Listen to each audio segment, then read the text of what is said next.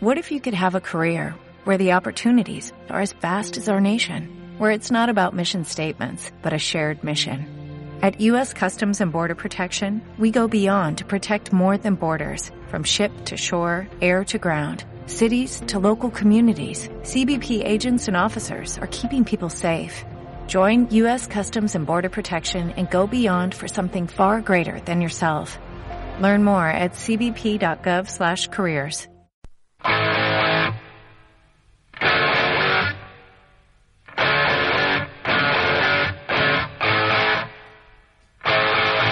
Tomares Gourmet. 100% vinos y gastronomía pensado para ti.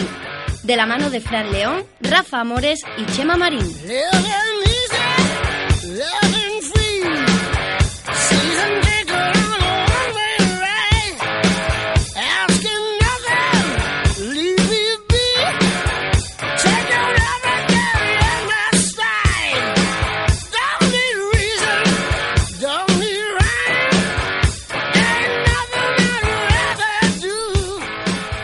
Muy buenas y bienvenido al episodio número 24 del programa de radio Tomares Gourmet, vuestro espacio radiofónico dedicado a los vinos y a la gastronomía. El que os habla, Fran León, enocomunicador y miembro de la Asociación de Periodistas y Escritores del Vino. Y para saber más de vinos y gastronomía, me acompañan mis inseparables compañeros de tribu, Rafa More de convino.es, tienda física en Tomares y web, y Shema Marín, emprendedor en urbanexplores.es, el blog para descubrir lo último en cultura, gastronomía y el turismo en Sevilla. Rafa, buenas tardes. Cuéntame la semana, ¿cómo la has tenido? Buenas tardes. La semana ha sido muy chula, con la boca todavía con sabor a Pedro Jiménez de Málaga. Porque, pero vinos secos, vinos de montaña, los antiguos mountain wine de, de Montes de Málaga. Tuvimos el placer de tener una cata de Victoria Ordóñez. Qué bien, qué bien suena eso. La verdad es que la Pedro Jiménez sigue siendo una obra por descubrir, una uva por descubrir en nuestra tierra y en todo el mundo, ¿no? Está muy bien esos, Pedro Jiménez eh, sobremadurados, pacificados, tesoro de nuestra enología y vinos con más de 100, pu- con 100 puntos Robert Parque y Guía Peñí, pero también tenemos Pedro Jiménez para vinificar en seco y para descubrir y en Málaga Saben de eso. qué ganas tengo ya de que empecemos a, a catarlo. Chema, he visto ahí en tu web urbanexplore.es un resumen sobre a una hora de Sevilla.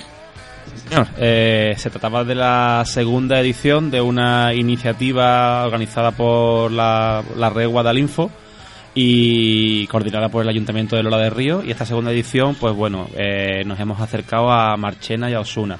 Es una, ini- una iniciativa que lo que propone es descubrir y fomentar eh, el turismo y la gastronomía de las localidades que están, pues eso, a una hora de Sevilla en, en coche.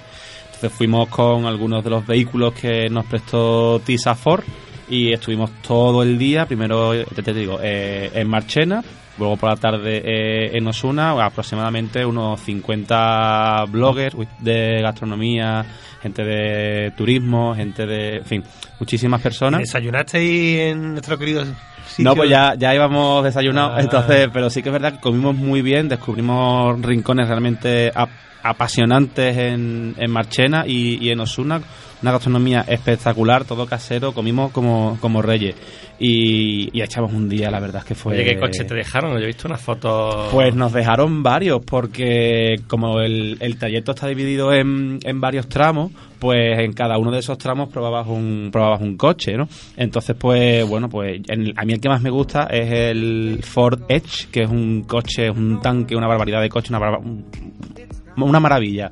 Y luego, por otro lado, otro que me gustó mucho también de los que pudimos probar fue el, el Ford Mondeo, que, que un poquito más y, y se conduce solo. O sea que maravilloso. La verdad, fue una experiencia muy buena y tenéis el resumen completo que lo ha escrito nuestro compañero Pablo Galaví, lo ha escrito eh, en el blog. Y bueno, sí, pronto, pronto tendremos incluso la tercera y la cuarta edición ya están en camino. Así Mm. que ya os informaremos. Pues ya sabéis que tenéis que seguir a nuestro querido compañero Chema y todo lo que pasa en cultura, gastronomía y turismo en urbanexplores.es. Es la hora, eh, compi, me digas cómo se va a comunicar la tribu con nosotros. Pues mira, es muy sencillo. Todo aquel que desee contactar con nosotros lo puede hacer, por ejemplo, a través de, a través de Twitter, eh, utilizando el hashtag TomaresGourmet, que nosotros lo revisamos habitualmente. También eh, estamos en Facebook, que le pueden dar a me gusta a nuestra página facebook.com barra tomaresgourmet.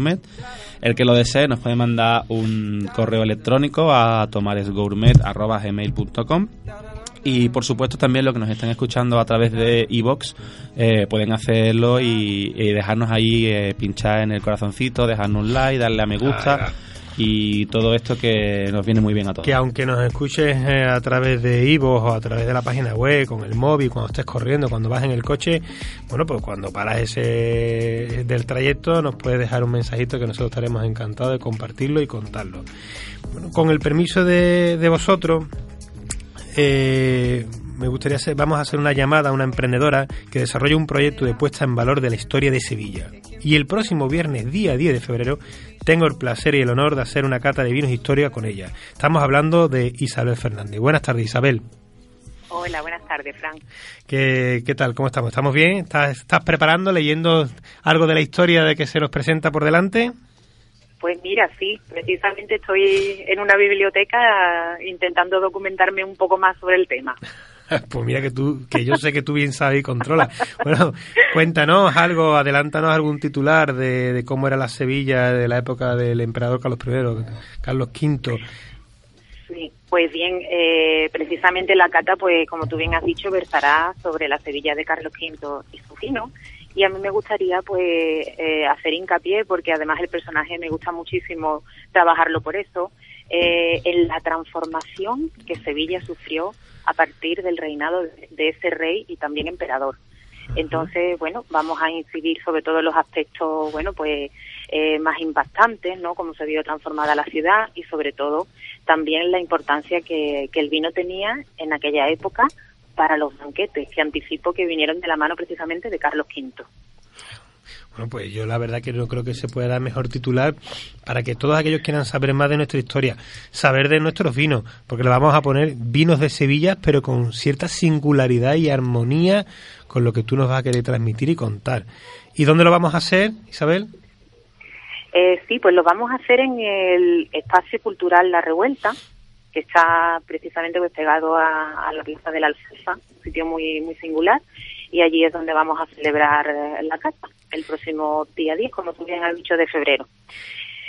Y bueno, también es importante lo que tú has resaltado, el tema de los vinos, porque eh, bueno, hay que resaltar que en aquella época Sevilla era una gran productora de vino, al igual que lo es hoy, y, y precisamente pues en esa relación entre los vinos de Sevilla y esos banquetes o, o esas celebraciones en honor a Carlos V es lo que también vamos vamos a trabajar ese día y vamos a explicar ese día al público.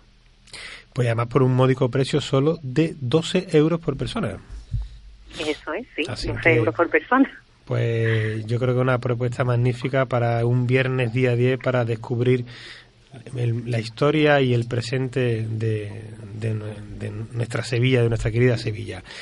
Muchas gracias Isabel por tu tiempo. Para más información que busquen en perfiles de Sevilla. punto- Sí, la, eh, tienen toda la información disponible en la página web, como tú bien, como tú bien has dicho, www.perfilesdesevilla.com. com. Allí lo pueden encontrar todo. Y en las redes sociales de Tomares Gourmet también nos haremos eco de, de la próxima cata histórica con Isabel Fernández. Gracias Isabel por tu tiempo y sigue estudiando Gracias. mucho, que te queremos que nos cuentes muchas cosas. Sí, quiero seguir, quiero seguir profundizando todavía más en el tema. Muchas gracias, Fran, a Gracias, ti. tía, hasta ahora. Hasta luego, un saludo. Bueno, aquí eh, tenemos, hoy no hemos traído también un invitado en la mesa, ya conocido por muchos de nuestros oyentes, que es Juan Manuel Muñoz, segundo jefe de cocina del restaurante La Be- Berenjena de Chamberín, Chamberí, Chamberí, Chamberí, en Madrid, y miembro de la tribu de Tomare Gourmet. Bueno, Juanma, gracias por estar aquí otra vez. Encantado y gracias por invitarme aquí en persona. Ya es la segunda vez que participo con ustedes y claro, como siempre. Aquí ya le pueden poner cara, ¿verdad? Ah, Rafa? vuestra Ya le ponen llamada. cara. Ya antes hablamos por teléfono, pero ya le ponemos cara que no sea la de No Facebook. tenemos que poner la foto en el iPad. Ya no quiero utilizar el iPad, menos mal. Ahora, eso sí, me han puesto aquí verde porque no traigo nada de comer. ¿eh? Hombre, venir, Bueno, algún día, algún venir día. desde Madrid desde la berenjena y no traernos nada. Bueno, no te preocupes, que te traemos para que nos cuentes el lado rosa de Madrid Fusión. Así que después te haremos una batería de preguntas indiscretas. Muy bien. Para que nos cuentes todo lo que he vivido. Lo- lo- os adelanto, queridos miembros de la tribu, de que vamos a, le hemos propuesto que colabore con nosotros como infiltrado en Madrid para que nos cuente todo lo que está pasando en el mundo de la gastronomía. Bueno, pues os dejamos con un minutito de música y después le vamos a poner vino al programa de hoy. Para ver si puedo convencerte. Un hechizo de mando a distancia y todo se ve mucho mejor. Es un brujo convertido en poesía que levanta las ganas y malos días solo saca de los bolsillos la alegría porque vamos a hacer más el amor.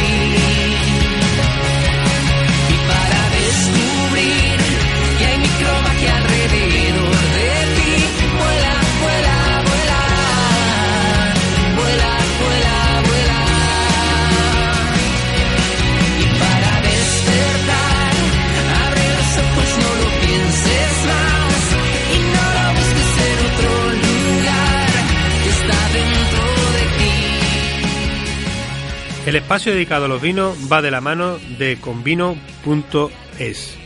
Rafa, amigo, que Pedro Jiménez me traes hoy de Málaga. Bueno, no es solo un Pedro Jiménez, es Ah, un más vino con Pedro Jiménez de la zona de Monte de Málaga y una pequeñita proporción de moscatel de la Sarquía. Un Mm. vino con un nombre muy original que se llama La Ola del Melillero 2015, que está elaborado por bodegas Victoria Ordóñez y precisamente a Victoria la tenemos a- en el teléfono. Buenas tardes, Victoria. Hola, buenas tardes. ¿Qué tal? Gracias por atender las líneas de Tomares Gourmet. Gracias por invitarme. claro. No, no tuve la suerte de, mira que venir a Sevilla a hacer doble cata en convino y no pude acompañarte. Me lo tienes que perdonar. Mm, bueno, ya habrá más ocasiones. Seguro que sí. Además, Sí. si estás aquí de la mano de nuestro querido amigo Ricardo de Vinantia, pues vamos a coincidir sin ninguna duda. Eh, si tú me lo permites, eh, Victoria, tenemos la costumbre de, de que catamos el vino para que a través del sentido del oído nuestros amigos de la tribu puedan visualizarlo. Así que te, te voy a robar un minutito más que mi querido compañero y amigo Rafa nos va a dar las notas de cata. Pues tenemos en la copa la ola del melillero, un vino limpio y brillante, de color pálido, algo pajizo con reflejos ver- verdosos. Eh, tiene una nariz muy limpia y muy fresca, con importante presencia de flores blancas. Vino donde la variedad moscatel no es más cara a la Pedro Jiménez, aunque se encuentran las típicas características olfativas de esta variedad. También destaca la presencia de fruta madura como manzana y toques cítricos. Un toque de pastelería y panadería por el contacto del vino con sus lías, herbáceos y montes. Un vino muy, muy, muy complejo y lleno de matices. En boca tiene una entrada amielada influenciada por la moscatel, pero que sobre todo destaca la finura y la presencia de la Pedro Jiménez. Una frescura aportada por esos suelos muy antiguos de los montes de Málaga que hicieron esos antiguos mountain wine. Una acidez que está totalmente integrada con la fruta, eh, destacando la untuosidad de este vino, por, como hemos comentado, por su buen trabajo sobre esas lías. Al final, un leve amargor que para mí le da un carácter muy, muy, muy gastronómico. Victoria. Hola. Tú me dirás si... Qué barbaridad. bueno, nosotros lo, nosotros lo estamos catando al mismo tiempo que Rafa lo está compartiendo. Y bueno, yo creo que... la- ¿Y coincidís? lo- ¿O sí, sí, sí. Yo creo que, lo- que- yo creo que se puede visualizar el vino perfectamente. Este tesoro de la enología que has, has elaborado aquí en Andalucía, en nuestra tierra. Muchas gracias. Cuéntanos, ha sido una cata muy bonita.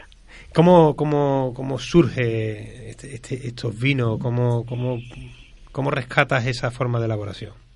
Mm, Bueno, eh, esto es un esto es una, un, una- un proyecto que, que, estaba ahí larvado en mi cabeza desde hace muchísimos años cuando por primera vez eh, leyendo unas crónicas malagueñas del, del siglo XVIII leí sobre la existencia de este vino. Eh, un vino que dio fama a Málaga por toda Europa y por todo el mundo, porque entonces ya se exportaba a China, a Argentina, bueno, a Rusia, lógicamente, y, y entonces eh, era un vino que, que era 100% Pedro Ximénez, vinificado como un vino tranquilo, un vino seco tranquilo, con- de mesa para comer. Eh, me llamó mucho la atención porque, claro, es un vino de un gusto muy actual, para el paladar actual. Eh, sobrevivió después de la filosera porque yo ya a mediados del siglo XIX se le pierde la pista a este vino como si hubiera desaparecido y sobrevivió después de la filosera la versión dulce de la Pedro Ximénez. Sin embargo esta que es mucho más moderna por decirlo así desapareció. Y siempre me había parecido muy interesante porque no se trabaja la Pedro Ximénez aquí en Málaga Sí. y más la de los montes.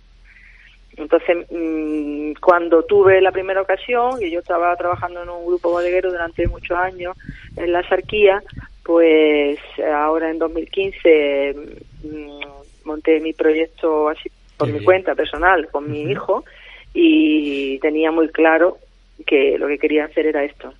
Y además acompañada de tu hijo, yo creo que Sí. es un- un sueño hecho realidad. Pues sí, la verdad que sí, porque vamos, no, aunque él siempre tuvo en la, vamos, él ha orientado sus estudios y tal, porque es agrónomo hacia la, hacia los vinos, pero bueno, nunca se sabe, ¿no? Claro, Después qué vas a hacer y él, y él, eh, bueno, pues abraza el proyecto con el mismo cariño e ilusión que yo. Y de hecho él es el creador de la marca, la ola del melillero. Fue él, él fue el que la, se le ocurrió. Victoria, el jueves pasado tuvimos la suerte de, de catar esta ola de- del melillero, un vino realizado a partir de estas dos variedades, un vino más de Málaga que no puede ser, por un lado, eh, con la PX de al lado de la ciudad de la Málaga, de una zona muy bonita para mí, que son los Montes de Málaga, y por otro lado con, con la otra gran uva malagueña, que es la, la moscatel de, de la Sarquía. Pero además de Sí. este gran vino, eh, cuéntame qué otros dos vinos no- nos presentaste. Vinos de producción muy limitada, pena para, para, para nosotros que vamos a disponer de muy poquitas botellas, pero de los cuales yo me quedé totalmente enamorado. Pues los otros dos vinos mm, son vinos que están eh, fermentados en su totalidad en barrica. Eh, la ola del melillero tengo que decir que lleva un porcentaje de barrica, un 40% en esta cosecha 2015 de barrica de roble francés. Eh, los otros dos que catamos con vino, pues fueron eh, unos voladeros, que es 100% Pedro Ximénez, de los Montes de Málaga, como bien ha dicho, de viñedos, bueno, centenarios, y que está fermentado en la barrica y tiene una crianza en barrica, todo es roble francés nuevo, eh, de nueve meses y cuatro de meses de botella, de afinamiento eh, de crianza en botella. Y el otro es Monticara, que es 100% moscatel eh, de Alejandría, de la Alta Xatía, y tiene el la misma vinificación, es decir, que nueve meses eh, una crianza sobre elías en la barrica y, y, su botella. La fermentación, perdón, la fermentación también se hizo en la barrica. Y es como una selección de lo mejor eh, mm, y de la del mosto yema de, de, esta, de, estas, de, las, de las prensas que se han ido haciendo. Pues Victoria, felicitarte por estos dos vinos. La verdad es que para mí eh, Monticara sigue más, más, la tendencia de esas moscateles finas, súper elegantes, bien elaboradas, con, con esa diferencia de, de la barrica, como nos comentaba. Pero para mí Volaero eh, y digo volaeros, aunque se sí, voladero, eh, es, es, un vino único. Para mí es un vino único, bueno, y además tan único que hay 979 botellas. Eh, es la recuperación de, de, lo que nos contaste allí, que me gustaría que explicara más, de esos Mountain Wine originales, ¿no? Sí, así es. Sí, Victoria. Eh, una cosa que también nos interesaría conocer desde Tomares Gourmet es eh, este proyecto de bodegas Victoria Ordóñez, eh, que partió hace muy poquito, ahora nos contarás cuando empezaste con el proyecto, eh, ¿hacia dónde lo queréis dirigir? Bueno, empezamos en el 2015, esa que, esa la, la, que catamos era la primera cosecha. ya pronto esperemos que salga la 2016 de la ola del melillero y es un, es un proyecto que está centrado absolutamente en la calidad y, y, sin concesiones, como, como dije en Convinos, ¿no? No vamos a hacer concesiones. eh, queremos hacer algo que realmente nos guste, nos, nos, queremos nosotros eh, satisfechos y que enológicamente aportemos algo al, al panorama español, ¿no? Eh, queremos vinos sin complejos para el mercado, para presentar al mercado internacional. Eh, bueno, para hacer ver que en Andalucía hacemos hacemos vinos de calidad, ¿no? De, de calidad que pueden competir en el mercado internacional. Yo siempre digo que si los suelos que tenemos, las variedades que tenemos en Andalucía, eh, eh, las horas de sol, el clima que tenemos aquí, estuviera en Francia, no habría dinero para pagar estos vinos. Victoria. Sí, perfecto. Eh, nada, te quería comentar que está aquí nuestro compañero Chema Marín, que también te quería hacer alguna pregunta. Sí, hola, sí. Vale, muy bien, Chema. Encantado de saludarte.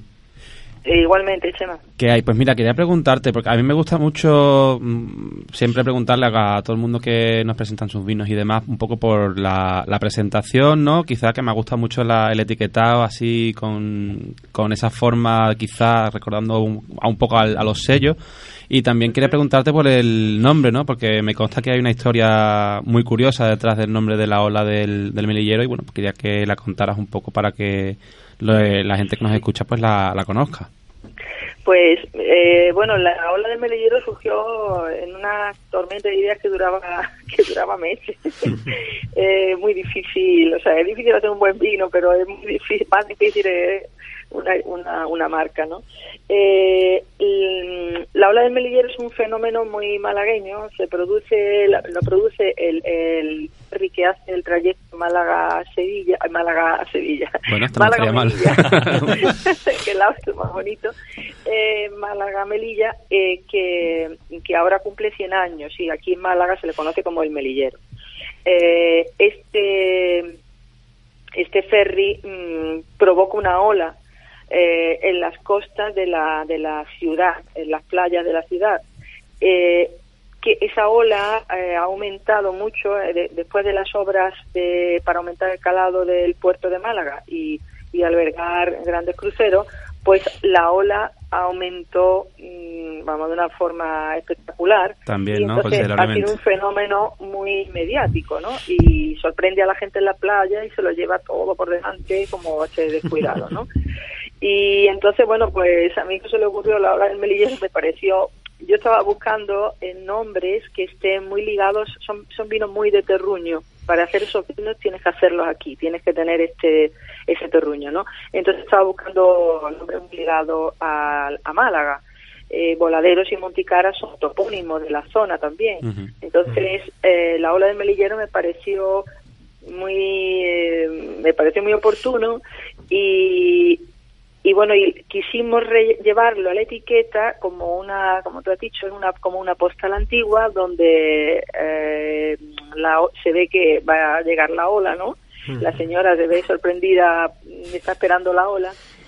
Y pero trasladada al siglo XIX la época de los balnearios eh, de Málaga en fin esa, esa era la idea hacer un poco vintage. Muy bonito. Hay mezclado muy bien el concepto moderno con, con el pasado, de una forma muy atractiva.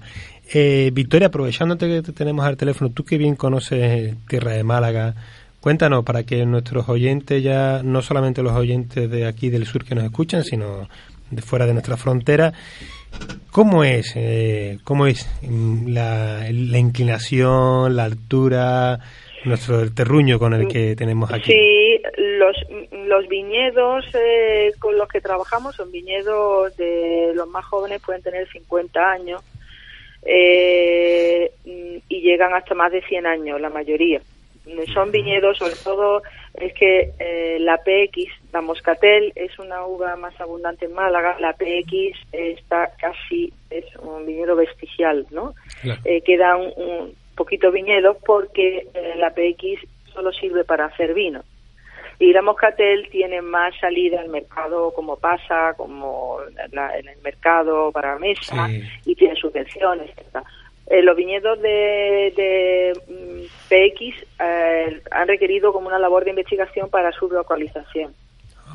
Y, pero ambos eh, están son de monte y, y, los montes aquí estamos hablando de eh, pendientes de entre un eh, 50, 60 hasta 70 Una buena inclinación, ¿eh? Ay, Victoria, te he perdido. Creo que hemos perdido, eh, hemos perdido la llamada. Ay, claro, con tanta inclinación como para no. para, como para no. de teléfono y claro, es lo que tiene. Hombre, es que, es que siempre hablamos de los vinos de Artura. Ah, la tenemos, ¿no? Victoria. ¿Hola? Ah, sí, que, que, te, que, con tanta inclinación como que si te había caído. No, que me he ido, me he ido, me he ido hasta, hasta no, pero sigue porque es muy interesante lo que lo estás compartiendo.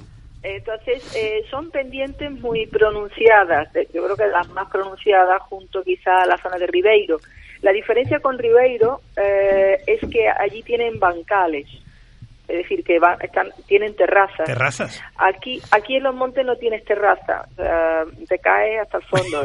claro, mucho más dificultoso. Es una pared vertical y de hecho la idea de las terrazas aquí no encaja porque eh, la pendiente, lo que hace la inclinación, hace que la, la el, el, viñedo, que son viñedos en, en, en vaso, no son espalderas, son vasos o como arbustitos, están pegados al suelo, eh, los viñedos reciben eh, los rayos del sol de forma oblicua.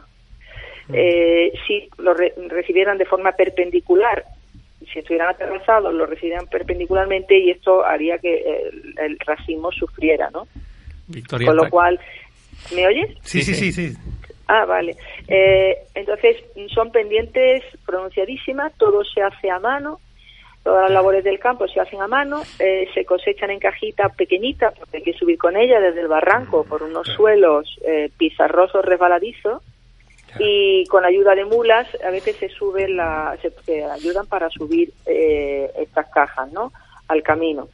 Eh, hay que decir que los suelos de los montes de Málaga son son antiquísimos y complejísimos. Eh, son del precámbrico de hace 600 millones de años y en la misma parcela de una hectárea por ejemplo o de 6.000 metros o 4.000 metros tenemos 8 o 10 tipos de suelos distintos conviviendo en la misma parcela Vamos. lo que hace de este suelo eh, tan complejo pues eh, un suelo incatalogable desde el punto de vista geográfico.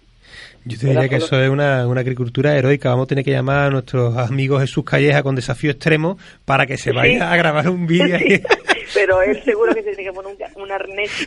A mí me preguntan, pero a mí me preguntan cuando llevo gente de fuera o de, o de España, de otras denominaciones, si trabajamos con arnés. Y lo cierto es que no. Eh, hay una forma de apoyarse, eh, de, de apoyar los pies, una forma de andar en la viña que yo he aprendido, eh, mm, pero que no obstante eso no te, no te impide garantiza. que alguna vez te caigas y, y, ellos mismos lo dicen, nosotros nos caemos también, o sea que Rafa te quiere hacer Victoria, la, yo pregunta. justo te iba a preguntar sobre lo- los suelos de, de la zona, sobre todo de, de la zona de, de Montes de Málaga, eh, que además el otro día nos comentaste y me gustaría que lo contara que le confiere a tus vinos una característica muy diferente. Y por otro lado también me gustaría saber y que, que nos contara eh, eh, en qué época realizáis la vendimia de, de esta Pedro Jiménez. Sí. Bueno, la, la vendimia de Pedro Jiménez, voy a empezar por la última, que es más fácil. Eh, la vendimia de la Pedro Jiménez empezamos en septiembre, a mediados de septiembre. Es como eh, primero de septiembre y mediados de septiembre, porque depende de la parcela, mm, pues eh, cada parcela madura en un momento, aunque estén muy cerquita. Eh, mientras que la, la moscatel es el primero de agosto, hay una diferencia de un mes. En cuanto al, al suelo de la, de la Pedro Ximénez, mm, es que me llamó la atención, como mm, yo no había trabajado antes con la Pedro Ximénez así, eh, y la Pedro Ximénez, digamos, en estado puro, no sabía cómo era. Eh, al ver los resultados, eh, pues me puse a, a- estudiar, porque realmente a indagar, a investigar esto, porque era así, ¿no? Eh, porque verdaderamente mm, la materia prima, eso es una cosa elemental, dicen, el vino se empieza a hacer en la viña. No es retórica, es que es así, es que es cierto, la materia prima condiciona muchísimo el producto final, eh, tanto y el vino se parece mucho a la gastronomía, tanto en el, en el vino como en la como en la cocina. Y esta, en el caso del vino, eh, esta viene muy condicionada por los suelos, ¿no? Eh, eso lo vemos eso lo vemos en la Borgoña claramente la- es que esto se parece mucho a la Borgoña porque son parcelitas diminutas con suelos muy complejos eh, donde hay una gran variabilidad y hay una gran singularidad de una parcela a otra aunque estén al lado y, y esto, claro, eh, investigando di con artículos de investigación de la Universidad de Málaga, donde hablaban de esta complejidad, ¿no? Donde tenemos la misma parcela, eh, filitas, que son las pizarras más antiguas, esquisto, que son tipo de pizarra más moderna, dentro de, la de su antigüedad, pero hay arenisca, hay caliza, hay arcilla, hay rocas tipo grahuacas, hay incluso intrusiones magmáticas, hay sílice, hay cuarzo, todo esto en la misma parcela. Y Eh, y luego tenemos un pH, ahora mismo no, no recuerdo el, el- el pH, pero tenemos un pH mm, ba- bajo, bastante más bajo que la, la vecina Chatía, que también es perfecto para hacer vinos blancos de calidad. Y, y, y esto me hizo entender por qué en, los libros antiguos hablaban que los mejores vinos de Málaga salían de los pagos tardíos de los montes de Málaga, que es donde estamos elaborando en los pagos más tardíos de eh, los montes, del Parque Natural de los Montes de Málaga. Pues desde aquí, Victoria, solamente podemos darte las gracias porque el- la, la recuperación de esa zona en concreto y de esa singularidad de vino, desde luego lo tenemos en la copa. Gracias, Victoria, por tu tiempo. Vamos, yo me, me, llevaría muchísimo tiempo escuchándote porque la verdad que lo, lo- se nota que lo, que lo, eh, que lo vive desde el corazón y que, que no solamente has trabajado la tierra, sino que has sabido por qué hay que trabajar esa tierra. Y bueno, te, te informo ya que eres miembro de la tribu de Tomares Gourmet, esa es de las cosas que pasan Ay, cuando...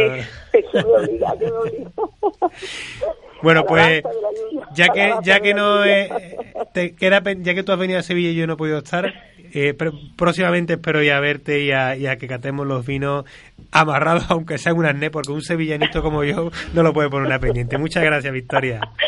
Muchas gracias a vosotros. Voy a tomar el gourmet.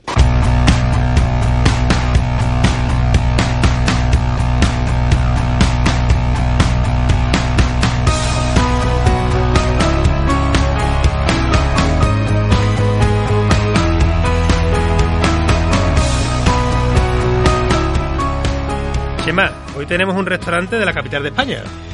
Pues sí, hoy tenemos con nosotros a Rebeca Hernández, que es la propietaria del restaurante La Berenjena eh, en Madrid. Muy buenas tardes, Rebeca.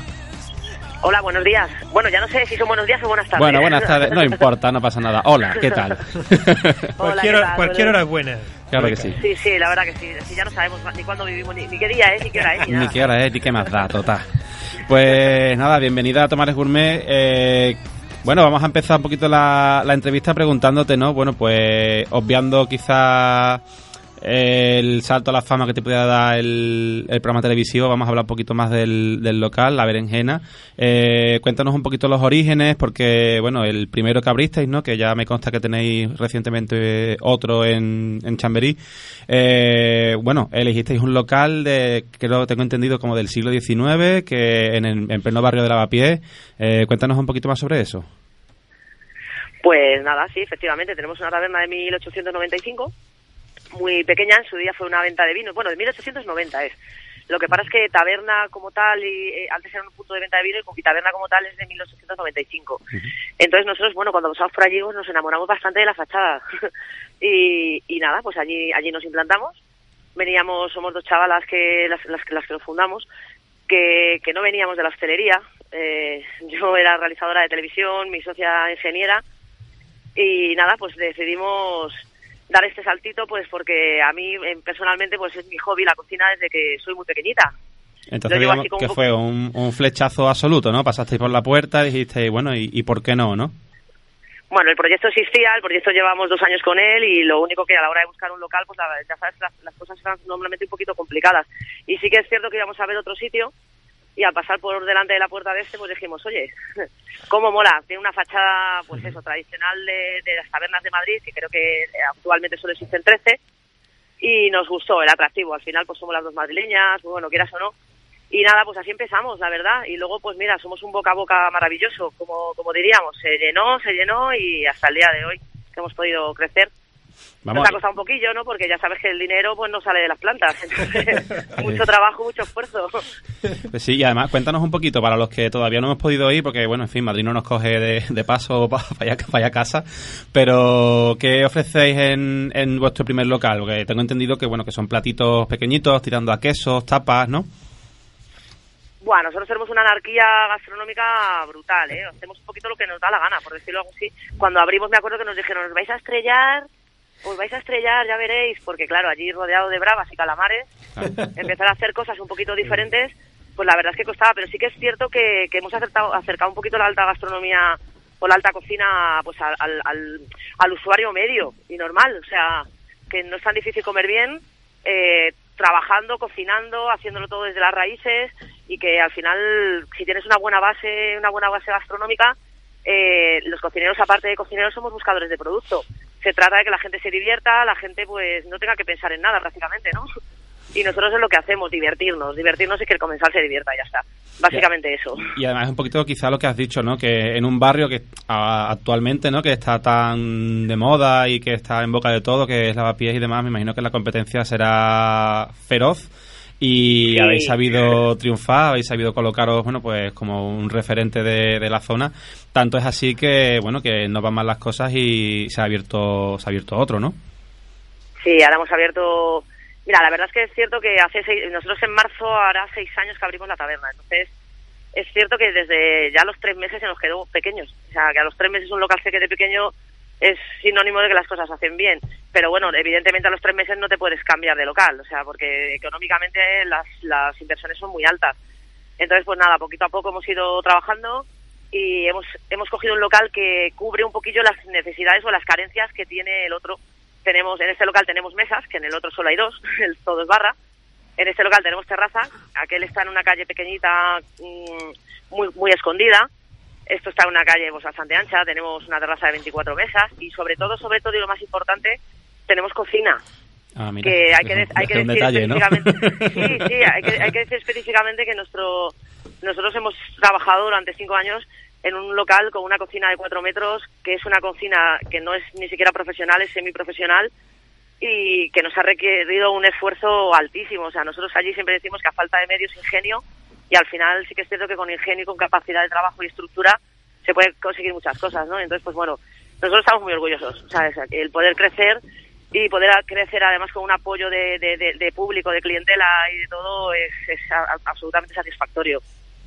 ¿Ofrecéis el mismo tipo de... Bueno, evidentemente no, pero aunque ma- manteniendo la esencia, pero ofrecéis el mismo tipo de cocina o del mismo tipo de propuesta, ¿no? En, en ambos. Pues mira, te voy a, te voy a, te voy a decir, ah, evidentemente aquí nuestro, nuestro porcentaje de crecimiento es altísimo y las cosas que vamos a poder hacer son pues muy, muy, muy, muy altas comparadas con las que tenemos allí porque aquí tenemos eh, muchísimos más medios, evidentemente. Claro. Lo que pasa es que venimos con el mismo nombre. Entonces tú al, al cliente no le puedes volver loco. Tienes que venir con una carta base muy similar o muy parecida, pero es que la carta de la taberna es de un nivel altísimo, ¿eh? Claro, y luego poco a poco Entonces- quizá ir educándolo, ¿no? Transformando un poco esa clientela, que sepa que los dos, los dos espacios son diferentes, perdón, y que bueno, que al final eh, cada uno te ofrece una serie de posibilidades que, que el otro no, ¿no? Claro, aquí lo que hacemos nosotros, igual que en la taberna, siempre jugamos con muchísimo fuera de carta y lo que iremos haciendo será ir variando. Sí que es cierto que tenemos un comensal muy con un nivel gastronómico alto y es cierto que nos permiten trabajar desde la libertad, o sea, nos dejan hacer bastantes cosas y se atreven a comerlo todo. Y cuando digo todo, nosotros hacemos cosas extrañas.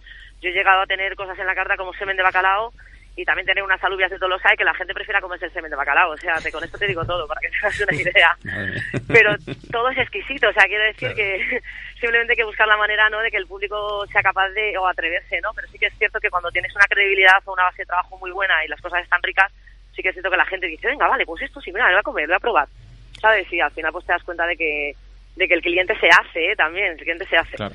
Rebeca, tenemos aquí en la, en la mesa a una persona muy conocida por ti, Juan Manuel. Hola, Rebeca. ¿Qué tal? Este es mi chico, este es mi chico. Él también te quiere hacer alguna pregunta. Mira, ahora que nos dan la oportunidad a los medios, ¿vale? Cuéntale a la gente lo que no se ve detrás. ¿Qué se siente al tener un equipo en el que se puede confiar?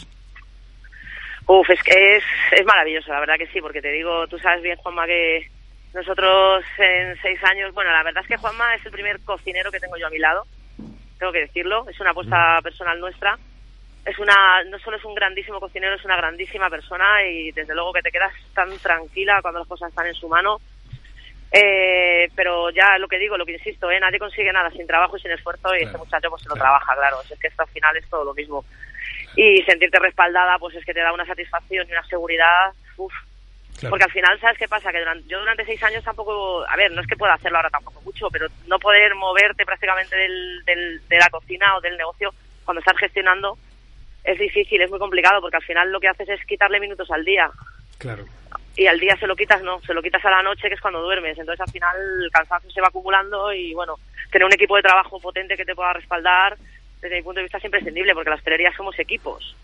Bueno, Y muchas esto es lo primero que tienen que entender. es más difícil conseguir un buen equipo que una buena merluza o que un buen lenguado, ¿no? Como se suele decir, que el concepto de un líder como tú es precisamente reunirse de gente buena como nuestro querido amigo Juanma. Sí, siempre hablamos de eso, ¿no? Muchas veces estamos comentando, ¿no? Que al final al jefe se le obedece y al líder se le sigue. Entonces, nosotros queremos, queremos, pues eso, un seguimiento que se nos siga, ¿no? Que, que la gente esté ac- acorde con un proyecto, un desarrollo y un crecimiento, ¿no? Porque al final crecer crecemos todos. Yo no quiero un equipo de trabajo que no esté involucrado, involucrado que tenga la sensación de que no puede crecer o que no puede ir a algún sitio, ¿no? O sea, yo creo que Juanma, por ejemplo, es una persona que lleva muchísimos años en la hostelería, una experiencia muy alta, muchísima más experiencia que yo, evidentemente, y, y yo creo que es un tío que, que se merece muchísimo crecimiento, ¿sabes? Y entonces, pues bueno, a ver si en, en todos juntos podemos conseguir llegar lo más lejos posible, evidentemente, desde nuestro esfuerzo y nuestro trabajo, sin que nadie nos regale nada, ¿eh? que no estamos pidiendo Ya, nada. bueno. Desde y luego, efectivamente, desde luego en tu sector regalar poco, ¿eh? no, no, y efectivamente te digo que, que, que el equipo es, es, es difícil, es, es quizás la parte desconocida, lo que la gente no ve, que estaba diciendo Juanma, es lo más, más complicado, pero con muchísima diferencia que hay, ¿eh? Hacer un buen equipo de trabajo cuesta, cuesta, cuesta. Después de- da- da- y después los frutos se notan precisamente en el sabor y en la compañía de los clientes. Eh, Rebeca, tengo aquí a un compañero que es el que siempre nos orienta en la sesión de, de vino. Se llama Rafa Mores. Rafa te quiere también hacer una consulta. Adelante, Rafa. Hola, Rebeca. En un, Hola, en un concepto como el que defendéis vosotros, que he leído que no es ni un bar eh, que es un, un nuevo concepto de tapeo, ni un bar ni un restaurante, un nuevo concepto de tapeo en el Consejo de Madrid. Y, y además, después de lo que he escuchado, eh, que estáis en un antiguo despacho de vino, eh, el tema del vino, ¿cómo, cómo lo manejáis? ¿Tenéis, ¿Qué tipo de cartas de, de vinos utilizáis? Pues mira, cuando abrimos la taberna confiamos mucho en un sumiller que se llama Displaza, porque nosotras, la verdad es que, a mí la verdad es que sigo sin tener demasiada idea, ¿eh? yo sé lo que me gusta y lo que no me gusta, que al final esto es como todo, es un criterio, pues bueno, de aquella manera, pero entonces siempre te pones un poquito en manos de gente entendida, ¿no? Aquí en, el- en la berenjena de Chamberí lo que tenemos es, eh, no tenemos ni un solo vino en común con la taberna, aunque es cierto que siempre apostamos, bueno, nos gusta mucho, aparte de cosas que puedan tener, que la gente lo pueda conocer y tal, nos gusta mucho apostar por vinos desconocidos, de buena calidad, ¿sabes? O sea, acercar un poquito, pues eso, que, eh, eh, por ejemplo, cuando abrimos la taberna, cuando abrimos la taberna, cosas que, vinos que no se conocían, que ahora mismo, por ejemplo, son súper conocidos. Habla del silencio, no era conocido, no era conocido el Borsao Selección, no era conocido a lo mejor el Cuatro Pasos, no era conocido. Ahora son vinos que no hace falta hablar de ellos, ¿sabes? Todo el mundo sabe cuáles son. Pero sí que es cierto que te das cuenta que no son que sean, dices, oye, pero tampoco son gamas ahí altísimas y ni accesibles al, al comensal o al cliente, ¿no? Sí que son vinos, allí por ejemplo en la taberna que tenemos todo por copas, tienes que tener una referencia, o sea, tienes, tienes bastantes referencias y todos por copas, imagínate, Qué o sea, tienes que, tienes que ser muy comedido a la hora de, de la calidad y el precio, ¿no? Claro. Evidentemente, que le salga bien al cliente, que te salga bien a ti y que al final, pues bueno, sí que es cierto que notamos que al no haber referencias, por ejemplo, conocidas, tuvimos que meter algunas. Porque es que parece que la carta es mala si la gente no conoce los vinos. Sí, es verdad. Y que va, que va, señores, esto no es así. Pero desde aquí aplaudimos esa, esa valentía. Chema te quería... Rebeca, sí, yo quería preguntarte una, una cosilla, quizá así brevemente, que se nos va un poquito ya la, la hora, pero que nos cuentes rápidamente en, dos en dos frases en qué consiste ese proyecto que tenéis entre manos de Dog and Roll Club Madrid. Estos, son, estos son locuras de estas que siempre tienes en el tintero y que nunca te atreves a llevar a cabo. Otra de esas Porque de igual- ¿y por qué no, no? Ay, porque te da un miedo, ¿sabes lo que te digo? Sabes que yo estoy todo el día trabajando, pero trabajo de día. Yo la noche no... Yo la noche siempre he dicho que la he disfrutado, o sea, que yo en mi día anda que no he salido de jarana. Y si puedo hoy en día todavía me voy, ¿eh? Claro. Lo que pasa es que estoy muy cansada para hacerlo. Pero bueno, ¿quién me ha visto y quién me ve? El caso es que esto es lo típico que tienes ahí siempre en el tintero y al final falta mucha oferta. Mira, nosotros hemos cogido una sala que es eh, tiene una de las, yo creo que 12 o 14 licencias que hay en Madrid, hasta las 6 de la mañana. Y entonces eso nos da lo que es una cobertura bastante grande, porque mira, tiene un aforo de 170 personas y es una sala que nos permite también auto, o sea, nos permite nutrirnos, ¿no? También decir, oye, vamos a hacer una presentación o vamos a hacer un catering o vamos a hacer lo que sea. Pues muchas veces son empresas que quieren un cóctel y que luego quieren una copa, lo que sea. Pues bueno, nos permite eso, ¿vale? Pero luego a la vez es un local donde vamos a hacer conciertos. ¿Por qué? Porque nos gusta mucho, a nosotros nos gusta la, la música. Eh, hubo una campaña de otra radio que no es que me no es que me guste mucho la radio esa pero sí que me gustó la campaña que decía que sería terrible vivir sin música pues nosotros creemos que hay que ponerle un poquito de, baile de movida a la, a, la, a, la, a la vida no entonces pues bueno hacer conciertos hacer acústicos hacer grupos y luego también dar una cobertura sobre todo a gente un poquito también de nuestra generación que cuando vas de cena o la gente de la hostelería también cuando vamos de cena vamos a algún sitio salimos a las tardes eh, no tenemos sitios donde ir porque hasta las 6 de la mañana no- nadie, nadie tiene un sitio donde ir, ya se cierra todo a las 3, todo este rollo, ¿no? A lo mejor tienes una cena a las 12 de la noche, Claro. porque es así. Y terminas a las 2 y dices, venga, pues una copa ya a casa, coño, si es que no hay sitios para ir. Entonces dijimos, vamos a hacer una cobertura, ¿no? Una cobertura, pues bueno, eh, eh, para autogestionarnos nosotros en realidad, o sea, tampoco, ¿sabes? Pero sobre todo, sobre todo para hacer conciertazos. O sea, a mí lo que me interesa, mira, empezamos el día 3, inauguramos el día 3 de febrero, y el día 4 te- ya tenemos La Leñera, que es el tributo a Leño, que Qué Rosendo bueno. Mercado ya dijo, sí, sí, ya Rosendo Mercado dijo que era mejor que Leño, que yo, vamos, mejor que Leño dudo que nadie sea, pero, pero oye, yo si lo dice él será por algo, ¿no? tenemos a Tonchun acústicos, a Carlos Chagüen, tenemos así grupillos súper interesantes y la verdad es que me emociona un montón porque, no sé, eh, a mí lo de la música de los grupillos y actuaciones, espectáculos y todo esto siempre me ha gustado mucho. Y además me encantaría relacionarlo un poco con la gastronomía mm, de aquí al futuro. Así que ve abriendo Ay, no te- campo. ¿No me escuchas Uy, no te oigo nada. perdona. Ahora, Yo creo que sí, no es el micrófono, ahora sí. Ahora sí. Mi- se ha puesto mi micrófono, la da miedo porque te estaba diciendo que en Sevilla necesitamos emprendedoras como tú y una berenjena tampoco nos vendría mal aquí en Sevilla. Hay buenos sitios donde ubicarse. Gracias Rebeca por tu tiempo. Aquí tienes tu casa, te llevas lo mejor de Sevilla que lo tienes allí cocinando ahí, ahí al fuego. Ahora le vamos a hacer lo, lo- lo medio lo que estamos medio fichando de periodista infiltrado en Madrid para que nos cuente todo lo que pasa en la capital. Y mu- muchas gracias por tu tiempo y por tu forma de hacer las cosas y, y porque tienes que ser una gran persona para que tengas aquí a, a Juanma, lo tienes emocionado ahora mismo, ¿eh? Hombre, hay que rodearse de buena gente. Si es que al final estamos aquí para vivir la vida tranquilamente y dormir a gusto y si no te rodeas de personas como Juanma, pues mal lo llevas, ¿sabes lo que te digo? Tienes que estar así siempre bien, con la buena gente a tu lado. Y ya sabéis, aquí tenéis vuestra casa también cuando queráis, ¿vale? Eh, muchas gracias, Rebeca. Y ya que sepas, no sé si te lo he dicho antes, que ya eres miembro de la tribu de Tomares Gourmet. ¡Olé! gracias, chao. Hasta luego, y yo.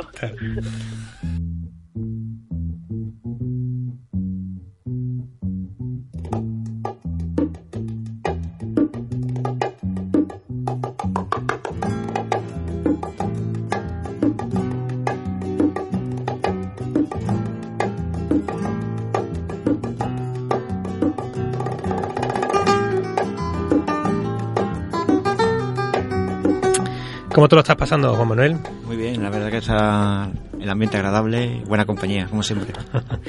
El sentimiento a flor de piel. Está bien cuando eh, tu, la persona responsable de ti, ¿no? O tu líder, o tu jefe, o tu encargado, muchas formas de llamarlo, eh, pone en valor el trabajo que estás haciendo.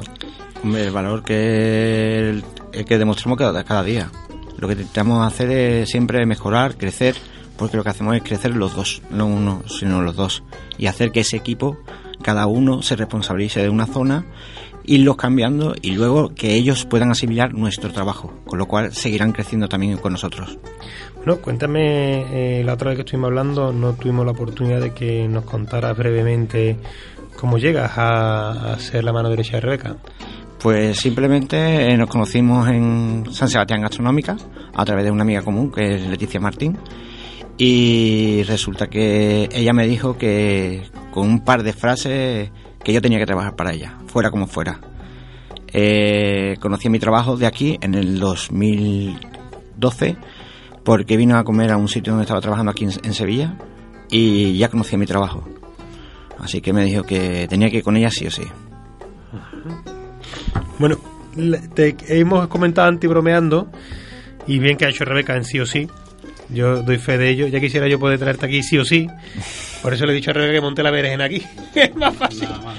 Es más fácil que Rebeca monte aquí la berenjena que yo te traiga un montón de negocio. Proyectos proyectos nos salen cada día Nunca se sabe, nunca se sabe. Ya eh, si nos estrenamos tú y yo, damos una catita y una historia que tenemos ahí montada. A lo que vamos, que, que te queremos, has estado en Madrid Fusión. Chema no ha podido ir, eh, no le hemos querido pagar el billete. No. Es un Ha problema, un problema de organización de Tomare Gurbé. Eh, y quería hacerte algunas preguntas sobre lo que se ha cosido estos días allí. Bueno, pues sí, simplemente eso. eh, eh, Madrid Fusión es el evento de referencia gastronómico en España. Bueno, tú que has estado allí, que yo me lo he podido perder, como bien dice Fran. eh, cuéntanos qué has vivido, qué has visto, qué, por dónde van ahí los tiros este año, qué, qué destacarías. Pues estamos viviendo una regresión a lo que eran los platos tradicionales en el concepto de vanguardia, pero que claro está, eh, tenemos que ver siempre a los que están allá arriba, que son los que más o menos dictan la- las tendencias.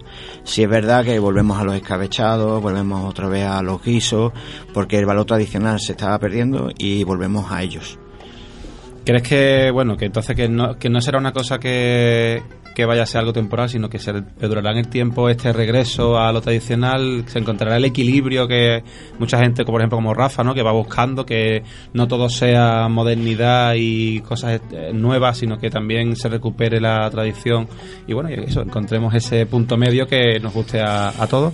Yo creo que sí, que estamos buscando eso, un punto medio en el que vanguardia y cocina tradicional se unan, se cojan de la mano y que podamos los cocineros seguir disfrutando y degustando cosas nuevas. Claro está que si perdemos lo esencial que es la cocina base, perdemos realmente lo que es la- lo que se llama el concepto de cocina. Los cimientos tienen que ser siempre los que estén ahí, ¿verdad? Exactamente. ¿Y cómo ves la gastronomía sevillana, bueno, desde el prisma madrileño, ¿no? Como el que ha, ha salido de la ciudad y, bueno, desde allí, ¿cómo, cómo crees que está la situación? Habemos pocos, Pero bueno, ¿no? pocos. Eh, esos pocos somos buenos y la verdad que estamos rifados.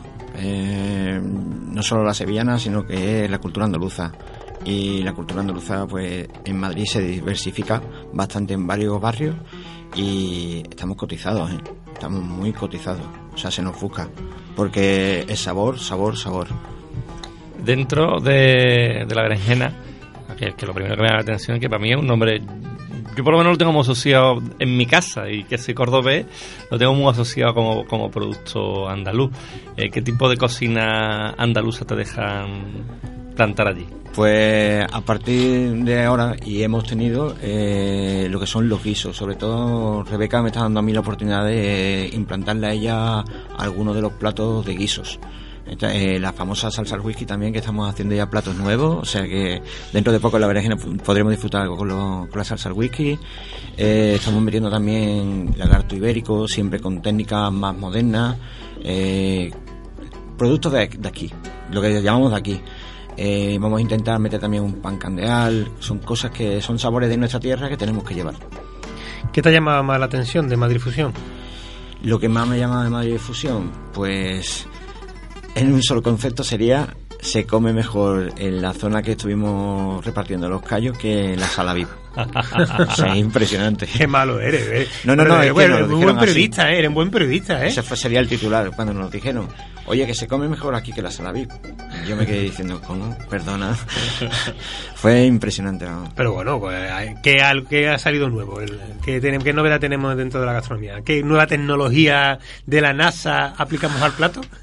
La tecnología, lo que estaba diciendo antes, estamos volviendo a los escabechados, estamos volviendo a los guisos, con lo cual vamos a tener una tendencia ahora a, regre- A la cuchara, ¿no? A la cuchara. Sí. Algún día debería de comerse encima de, de- de tu móvil, ¿verdad? Bueno, ya con las los platos de pizza rallado y los iPhones, poca diferencia hay de La- tamaño. Bueno, mejor ponemos una tablet para Bueno, que yo, haya un probé, poquito más. yo probé de, de- con Guillermo Cruz eh, una cata maridaje en, en González Vía con Antonio Flores, donde la cuchara se comía. Ellos, para que no fuese un elemento externo que tú, mm, sino que la, la misma cuchara tú la mordías y era parte de- del, del plato, ¿no? Era, tú metías la cuchara y mordías la cuchara entera. Hay muchísimas cosas que todavía se desconocen y son productos andaluces, como son, hay algunos palillos donde se llevan las aceitunas y ya se comen. El palillo. Lo que pasa, sí, el palillo está hecho con una base de galleta y tiene un caramelizado que después aguanta perfectamente el encurtido. Pero no se comercializa en España.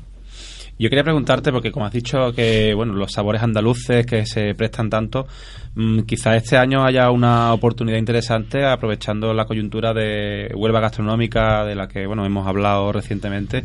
¿Crees que puede ser un poco el año de decir ahora o nunca? Aprovechemos, bueno, como dice por ejemplo Santi Elías, Huelva la despensa de Europa, etcétera. Eh, Es ahora, ¿no? El momento quizá de decir, oye, aquí estamos nosotros, esto es lo que tenemos y vamos a llevarlo por bandera a, a cualquier parte, ¿no? Sí, la verdad que este año sería un buen año para que diéramos ese impulso, pero volvemos a lo mismo, que estamos todos los cocineros, jefes de cocina, las estrellas.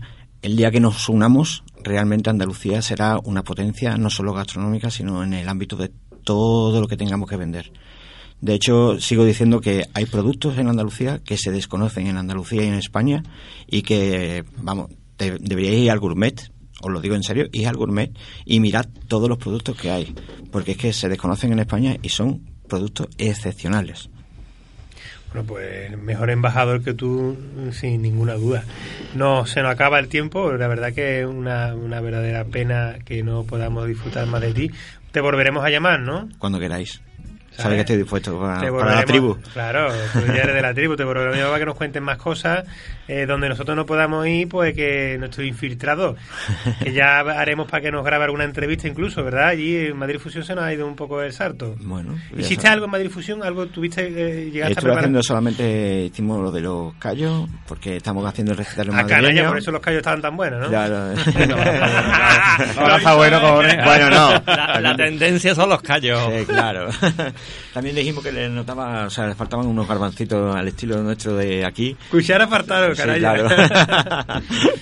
bueno, pues muchas gracias por tu tiempo. Eh, ya sabes que te queremos y ya vemos que en Madrid también se te quiere. Así recuerda a toda la familia. Igualmente. Chicos, nos vamos. Nos vamos ya, muy corto. No nos da tiempo de contar la agenda, solamente darle un saludo a nuestro amigo Juan Pedro del Resón, que el viernes vamos a Este estar viernes, este viernes. Ah, ah, no, nos tenemos que acordar del Resón y también de Soler Vinacoteca. Que si queréis saber todo lo que estamos haciendo, ¿verdad, Chema? Eh, Urban Explorer, convino.es, franleón.es, las redes sociales, ahí os lo contamos todo. Y la semana próxima más, vinos y gastronomías en Tomares Gourmet.